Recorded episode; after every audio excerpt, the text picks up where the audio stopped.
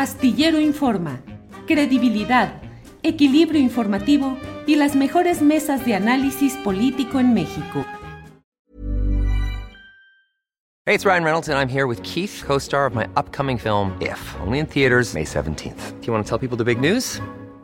All right, I'll do it. Sign up now and you'll get unlimited for $15 a month in six months of Paramount Plus Essential Plan on us. Mintmobile.com slash switch. Upfront payment of $45 equivalent to $15 per month. Unlimited over 40 gigabytes per month. Face lower speeds. Videos at 480p. Active Mint customers by 531.24 get six months of Paramount Plus Essential Plan. Auto renews after six months. Offer ends May 31st, 2024. Separate Paramount Plus registration required. Terms and conditions apply if rated PG. Hiring for your small business? If you're not looking for professionals on LinkedIn, you're looking in the wrong place. That's like looking for your car keys in a fish tank.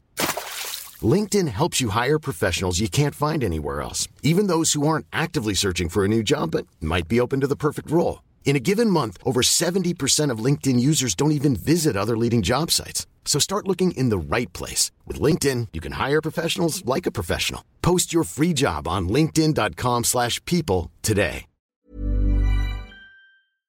Vamos a tener una conversación sobre un tema, una, pues, tal vez la herida nacional más grande que, tenemos, eh, una herida que sigue abierta, que, que, está pendiente, que el próximo año llegará al décimo aniversario desde la comisión de estos graves crímenes sin que eh, hayamos llegado al fondo y sin que eh, se hayan cumplido las expectativas que teníamos al principio de ese sexenio. Yo creo que ya saben de qué estoy hablando. Es el caso Ayotzinapa, la desaparición de los 43, eh, los asesinatos de seis personas aquella noche, la fabricación de la, de la mentira histórica. Y sobre esto vamos a hablar con Vidulfo Rosales, abogado del Centro de Derechos Humanos de la Montaña Tlachinolan y representante legal, abogado del, del Comité de Madres y Padres de Ayotzinapa. Vidulfo Rosales, muchísimas gracias por eh, tomarnos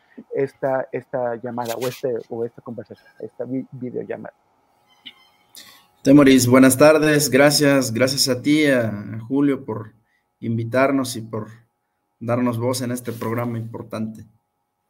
Oye, Vidulfo, eh, este ha sido, bueno, desde agosto y septiembre del año, del año pasado y, y, especialmente este año ha sido muy duro, ¿no? Un, un, un año de, de como de, bofetones para, para quienes esperábamos la, resolución del caso. Eh, ¿cuál, es, ¿Cuál es tu balance de, lo ocurrido en, el, en 2023? Mira, eh, creo que estamos en una etapa difícil. Vemos un, este 2023 pues muy gris, ¿verdad? en el que se registraron eh, muy eh, pocos avances, yo diría nulos avances. Eh, creo que todo inició, Temoris, en el, año pasado, ¿verdad? Hubo un quiebre ahí de, en, de, en, el avance del caso Ayotzinapa, cuando las investigaciones viraron y el curso natural de ella nos, nos llevó a la responsabilidad del ejército mexicano. Cuando eso ocurre, eh, tú recordarás, se libran 16 órdenes de aprehensión. Eh, no viene bien eso al ejército, el ejército presiona, el ejecutivo sucumbe a esas presiones y termina por cancelar esas órdenes de aprehensión, termina por presionar a Omar Gómez y Omar Gómez tiene que renunciar porque no hay condiciones dentro de la fiscalía ya para que siga. La presión es demasiado fuerte y este, eso ocurrió. Tú recordarás que en ese año, el 2000, en septiembre del 2023, de 2022 ocurre eso. Todo, todo el año 2023 nosotros estuvimos exigiendo que se libraran las, que se re, reactivaran las eh, 16 órdenes de aprehensión que se habían cancelado. Y eso nos mantuvo, digamos, ahí este, en un debate fuerte en todas las mesas que teníamos, era constante el reclamo de las madres y los padres, porque para nosotros mm, esa era una condición sine qua non para que pudiera avanzar el diálogo y para que pudiera avanzar la investigación. Eh, los padres decían, bueno, si no se reactivan las órdenes de aprehensión, pues no habrá señales de que, de que vamos a avanzar. Y luego enseguida se presentó otro tema toral, ¿verdad? De, que tiene que ver de igual forma con el ejército mexicano. Y ese tema toral, eh, Temoris, tiene que ver con un cúmulo de información y que esa información es de gran relevancia que está en poder de los archivos, este, los famosos CRFI, de Fusión de Información, que operan Iguala y que habría acumulado eh, información sumamente relevante. Eh, es esa información, digamos, está acumulada ahí. Hay pequeños retazos de información que están en la investigación que indica que son trascendentes. Por ejemplo, uno de esos eh, pequeños retazos de esa información es alguna, algunos elementos que indican que 17 estudiantes estaban en barandillas eh, municipal de Iguala a las 10 de la noche, más o menos, 10, 11 de la noche, y que a esa hora estaban siendo llevados de barandillas a, un lugar que le dicen Loma de Coyotes. Este, hay una conversación correspondiente que está en los archivos del CFRI, pero es una información muy incompleta, necesitamos todo lo demás. Entonces, eso empezó a, e, ese debate, digamos, empezó a profundizar en el mes más o menos de mayo, en, junio, este, y, seguimos en todas las mesas, en todas las mesas se siguió exigiendo esa información y llegamos a septiembre de este año con una posición muy fuerte de parte del ejército mexicano. E, el GIEI también estuvo presionado, se reunió alguna vez con el presidente de la República y el presidente de la República dijo que, que, que iba, se iba a buscar la información por otra vía este, pero que no iba a ser posible que ya el ejército diera nada. Y ya posteriormente, públicamente irrumpió el presidente a decir que no había ninguna información pendiente, que todo se había entregado. Entonces se refería a una información que efectivamente fue entregada por el ejército mexicano, pero están incompletos, hacen falta 800 folios. Eh, entonces, 800 folios no están. Dentro de esos 800 figura esta información que habla del paradero de 17 jóvenes. Entonces, ahí, ahí nos estancamos. nosotros hemos presionado, hemos este, exigido, no presionado, sino exigido que el ejército mexicano tenga que entregar eso. ¿Por qué, Temoris? Porque ya hoy en día buscar información por otras vías no es posible. Eh, solamente con los detenidos, que ahorita tenemos algunos detenidos de Guerreros Unidos, Tenescalco, Felipe Flores, los propios Abarca, este, y nada más. Creo que el universo es muy corto, pero son personas que obviamente ellos difícilmente se va a romper el pacto de silencio con ellos, difícilmente van a hablar. Entonces, todo el universo de testigos que había, estamos hablando más de 100 testigos, ya se habló, ya se, ya, ya dieron la información que tenían que dar, dieron lugares, dieron este, sitios importantes, esos sitios ya fueron verificados, ya, ya fueron revisados, fueron inspeccionados, se hicieron búsquedas y no se encontró nada. ¿Cuál es la información que hoy en día tenemos pendiente? Esa, la que está ahí en los archivos militares, ese es el único, eh, digamos, eh, eh, acervo, acervo informativo que tendríamos que explorar para ver qué es lo que hay en esos 800 folios. Y eso es lo que ellos se niegan. Creo que allí nos hemos enfrentado muy fuerte. Eh, y lo último que habría acontecido, Temoris, es que eh, este debate que tuvimos de cara a los nueve años en el mes de septiembre con el presidente en esta tónica, él negando la información y nosotros pues señalando su existencia. Como recordarás, finalmente Alejandro Encinas dijo, sí hay información, incluso de estos 800 folios que estamos exigiendo, él hizo público 18, ¿verdad? Hizo público 18 y dijo que efectivamente había más información. Eh, él nos refirió que había hablado con el presidente y que el presidente se había comprometido de dar una instrucción para que esa información fuera entregada. Ahí nos quedamos. Posteriormente se vinieron más presiones. Eh, Alejandro Encinas, por este tema, desde mi punto de vista y desde el punto de vista de las madres y padres, tuvo que renunciar. La presión fue tan fuerte que él renunció y bueno, ya Quedamos entonces con un mecanismo extraordinario de justicia que decimos nosotros, integrado por una fiscalía especial, por una comisión para la red del acceso a la justicia y el propio GIEI, ya sin presencia en la, dentro de la investigación. Entonces ya no tenemos nada, lo que ahora tenemos es una serie de golpeteos del presidente, del presidente de la República tendientes a desviar la atención. Entonces, eh, no cada vez que en su mañanera eh, no desaprovecha la oportunidad para golpear al Centro Pro, para golpearnos a nosotros, para hacer cualquier eh, este, pues expresión de desprestigio para desviar la atención. Pero el tema principal que es esta información relevante para saber qué es lo que hay o para, para indagar el paradero de los jóvenes, o puede ser que estos 800 folios no haya nada, pero es un acervo informativo, es un acervo probatorio vital dentro de la investigación para ver qué es lo que ahí hay, porque fuera de ahí, Temoris, ya se exploró todo, te vuelvo a repetir, ya no hay nada más.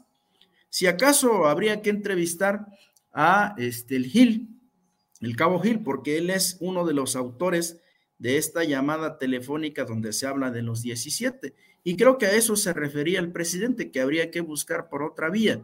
También el propio secretario de la Defensa Nacional, el día 30 de septiembre de este año, reviró en una carta que mandó él y decía, bueno, pues pregúntenle al Gil, ¿verdad? Que dónde están, dónde están los, los 17 jóvenes que se llevaron, pero Alejandra Encinas también reviraba en una reunión en privado que yo tuve con él, me decía, pero pues si los militares dicen que, digo, pero si el Gil dice que fueron ellos, los militares, ¿no? Entonces, bueno, e, e, en esa, en esa, ese es el balance, ¿verdad? Que yo pudiera hacer en este año, ¿verdad? De que está atorada la investigación ahí, este, en este punto, y que sería muy importante hoy en día poder tener esa información para verificar eh, qué es lo que contiene, qué es lo que hay y si nos va a servir para el paradero. Nosotros creemos que sí. Cada vez que jalamos los hilos, sale información relevante que nos indica y nos da cuenta del paradero de los jóvenes. Abogado, en, en, septiembre del año pasado, el presidente López Obrador admitió que él le había pedido al fiscal Alejandro Gers Manero que se cancelaran 21 órdenes de aprehensión que habían sido emitidas, según él, con el objetivo de provocar una rebelión en el ejército. Se planteó que la, que la reactivación de esas órdenes de aprehensión era fundamental para tratar de, de reconstruir la confianza en, la, en, el, en el gobierno. Desde 11 meses después, se reactivan 16 de esas órdenes de aprehensión, las de los militares, y, o sea, que no había, o sea, que sí estaban fundadas y no, no había eh, una, una rebelión en ciernes, y además la del juez de Barandillas de Iguala. Eh, ¿qué, cómo, ¿Cómo interpretan ustedes esta reactivación? ¿Qué sentido tuvo? ¿Para qué, sirve? Eh, ha ayudado a, que, a, restablecer la confianza y también qué pasa con las otras cuatro que no fueron eh, reactivadas, que incluyen al entonces fiscal del estado de, Guerrero, eh, Iñaki. Hey, it's Ryan Reynolds and I'm here with Keith, co-star of my upcoming film If, only in theaters May 17th. Do you want to tell people the big news? All right, I'll do. Sign up now and you'll get unlimited for $15 a month in six months of Paramount Plus Essential Plan on us. Mintmobile.com slash switch. Upfront payment of $45 equivalent to $15 per month. Unlimited over 40 gigabytes per month. Face lower speeds. Videos at 480p. Active Mint customers by 531.24 get six months of Paramount Plus Essential Plan. Auto renews after six months. Offer ends May 31st, 2024. Separate Paramount Plus registration required. Terms and conditions apply if rated PG. I'm Sandra, and I'm just the professional your small business was looking for. But you didn't hire me because you didn't use LinkedIn jobs. LinkedIn has professionals you can't find anywhere else, including those who aren't actively looking for a new job but might be open to the perfect role, like me. In a given month, over 70% of LinkedIn users don't visit other leading job sites. So if you're not looking on LinkedIn, you'll miss out on great candidates like Sandra. Start hiring professionals like a professional. Post your free job on linkedin.com/people today. Blanco a la presidenta del Tribunal Superior de Justicia y a otros funcionarios estatales. Pues sí, mira, este pues para nosotros tiene un claro, es, es una clara eh, decisión política, ¿verdad? La, la, la, este, la cancelación de las órdenes de aprehensión no tiene nada que ver con un tema de, de, de, de solidez probatoria, un tema meramente jurídico, fue un tema político, una intervención del Ejecutivo para eh, cancelar esas órdenes de aprehensión. Creo que ha quedado muy claro hay ahí una presión del ejército mexicano y ahora, bueno, se reactivaron. Eh, yo creo que íbamos por buen camino con la reactivación. Nosotros vimos eh, con buenos ojos y máxime que se dio en un mes antes de, que se que tuviera ocasión el aniversario, vimos con buenos ojos. Sin embargo, eh, después se echó al traste toda esta señal que era positiva y era buena, porque empezamos con el tema de la negativa de la información. El ejército ha, ha sido muy, eh, muy contumaz este, en negar esta, esta este, información, ha sido muy hermético y creo que eso nos volvió a confrontar de nueva cuenta con el presidente y eh, volvió a generar crisis, al grado de que Alejandro Encinas, te repito, tuvo que, irse. Este, entonces, así está, está eh, muy erosionada la relación con el presidente de la República, pero esto obedece a que él ha defendido a ultranza eh, la negativa del ejército mexicano para eh, este, poner a disposición de las autoridades esta información. Y bueno, el propio presidente ahora niega, ¿verdad?, que existe esa información cuando eso pues es totalmente falso. Ha quedado evidenciado en la investigación que esa información existe y que es menester ponerla a disposición de las autoridades. Ahora, eh, respecto a los otros, a las órdenes de aprehensión no libradas, pues mira, nada nos han informado a ese respecto.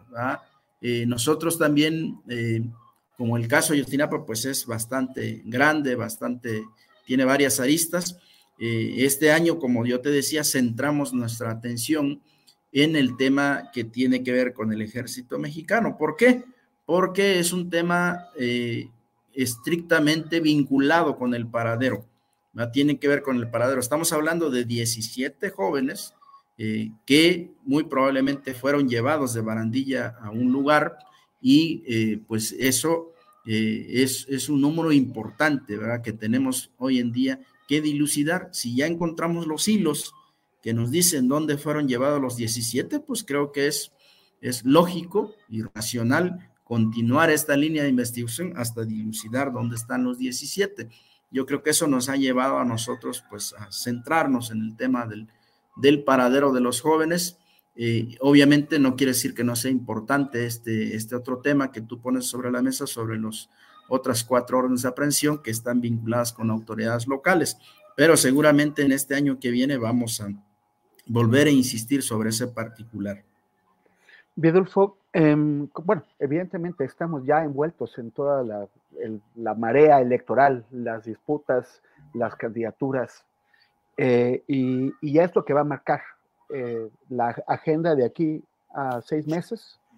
Y después estaremos también en el, en periodo en lo que quien gane tomará posesión. ¿Qué es lo que ustedes esperan? ¿Qué es lo que tú imaginarías que debería pasar con el caso Ayotzinapa en campañas electorales? Si esperas que, que, que los candidatos, las candidatas retomen el tema se eh, o asumen algún tipo de compromiso o, eh, o preferirías que se dejara aparte. Y, y, lo más importante es, al cambio de gobierno, que seguirá el mismo fiscal, Gers Manero, y probablemente seguirá el fiscal especial del relevo, Rosendo Gómez Piedra. Eh, ¿qué, ¿qué, es lo que, ¿Qué es lo que esperas que pase con un nuevo gobierno? Y, y si esto podría es pasarle al nuevo gobierno un problema ya no quieren resolver o sí habrá voluntad política, la voluntad política que faltó ahora para, para encontrar una solución. Bueno, pues yo creo que en campañas, en las campañas, los candidatos eh, deben posicionarse sobre el tema. Yo creo que es un tema que debe salir en, en, porque es un tema de preocupación nacional, es un tema eh, que tiene que ver con este, la grave crisis de derechos humanos que hoy en día vivimos, particularmente el tema de los desaparecidos, aunque se ha querido negar, pero yo creo que es un tema este, insoslayable que ahí, que ahí sigue en el país. Hay una crisis humanitaria sobre el tema de desapariciones forzadas. Este, y obviamente este es un tema que marca eh, el, que marca la impunidad que todavía sigue persistiendo en nuestro país. Si no se resuelve, imagínate, fue uno de los principales compromisos de, del actual gobierno. Entonces, eh, y que no aparezcan campañas que hoy en día guarden silencio, que hoy en día eludan el tema, pues estar, es estar eludiendo entonces la grave problemática que atraviesa nuestro país. Hoy en día vivimos con un país, Temoris, dolido por, por, por los temas de derechos humanos, por los, las graves violaciones a los derechos humanos de que, son, de que, de que ha sido objeto nuestro país. Y curiosamente este gobierno no ha avanzado en los dos temas. Uno es el tema de Yotzinapa y otro es el tema de la guerra sucia y en los dos, en las dos líneas estamos estancados.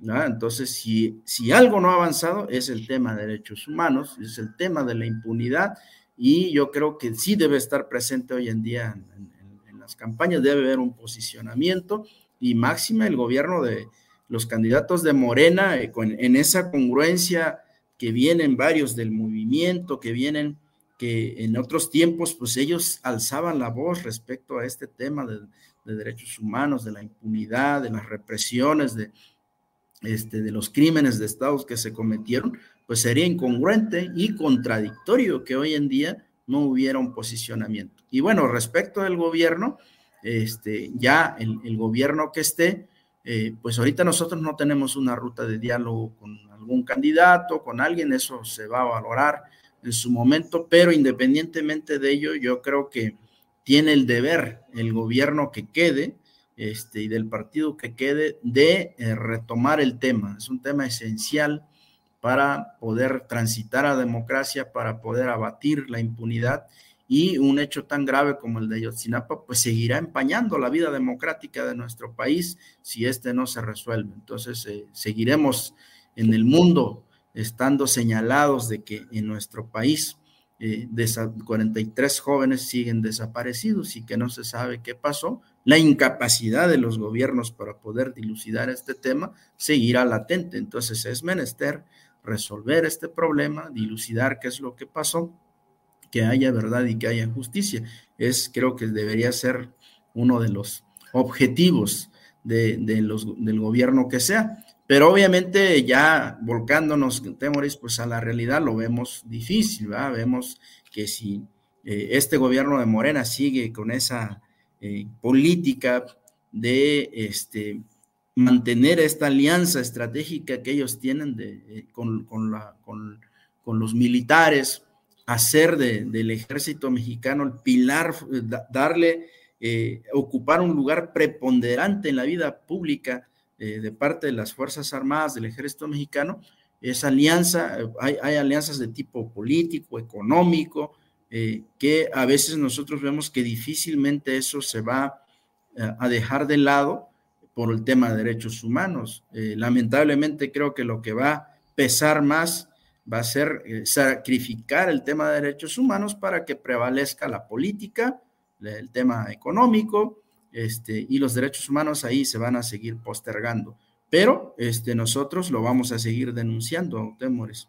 Aun cuando seamos llamados eh, equivocadamente conservadores y todo eso, si el gobierno no rectifica del que sea, del tipo que sea, incluso de Morena, si el gobierno no regresa la mirada al tema de derechos humanos, al tema de, la impunidad, al tema de, de, esclarecer estos graves crímenes, porque además es gente que luchó, es gente que, que como los normalistas de Ayotzinapa, que es, una voz crítica en el país, y que ellos generan conciencia pública, eh, generan muchos profesores que van a las comunidades y que se convierten en auténticos defensores de derechos humanos, de las causas de la, de, la salud, de la educación, de, ayudar a la, a la, gente pobre, este, que hoy en día sean silenciados por eso, por, esa voz crítica que hoy en día se les persiga y que por ser de Ayotzinapa hoy en día no haya justicia en su caso, que todos llamen al olvido y que hagan como hace el presidente hoy en día, que desvía la atención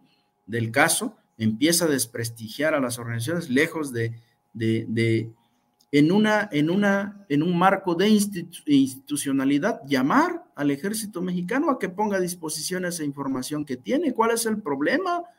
No estamos hablando de, de que vamos, vamos a provocar una sonada militar, que vamos a desprestigiar al ejército. No estamos llamando a las armas, a desmontar este régimen político.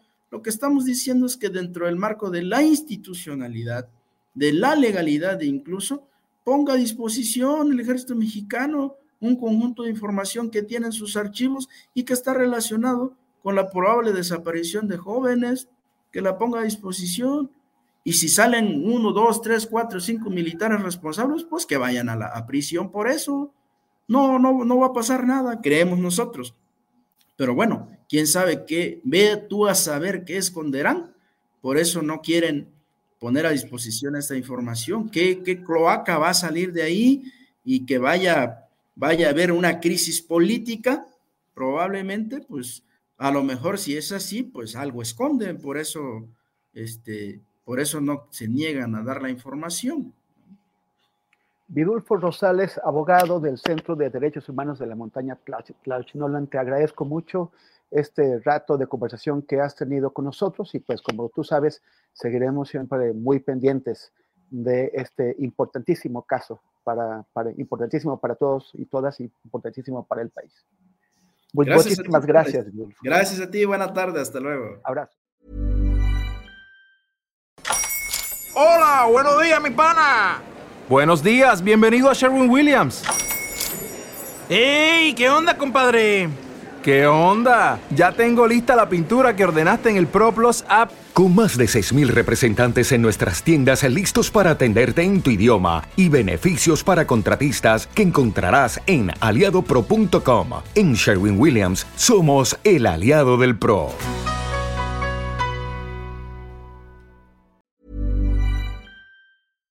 Para que te enteres del próximo noticiero, suscríbete y dale follow en Apple Spotify, Amazon Music, Google o donde sea que escuches podcast. Te invitamos a visitar nuestra página julioastillero.com.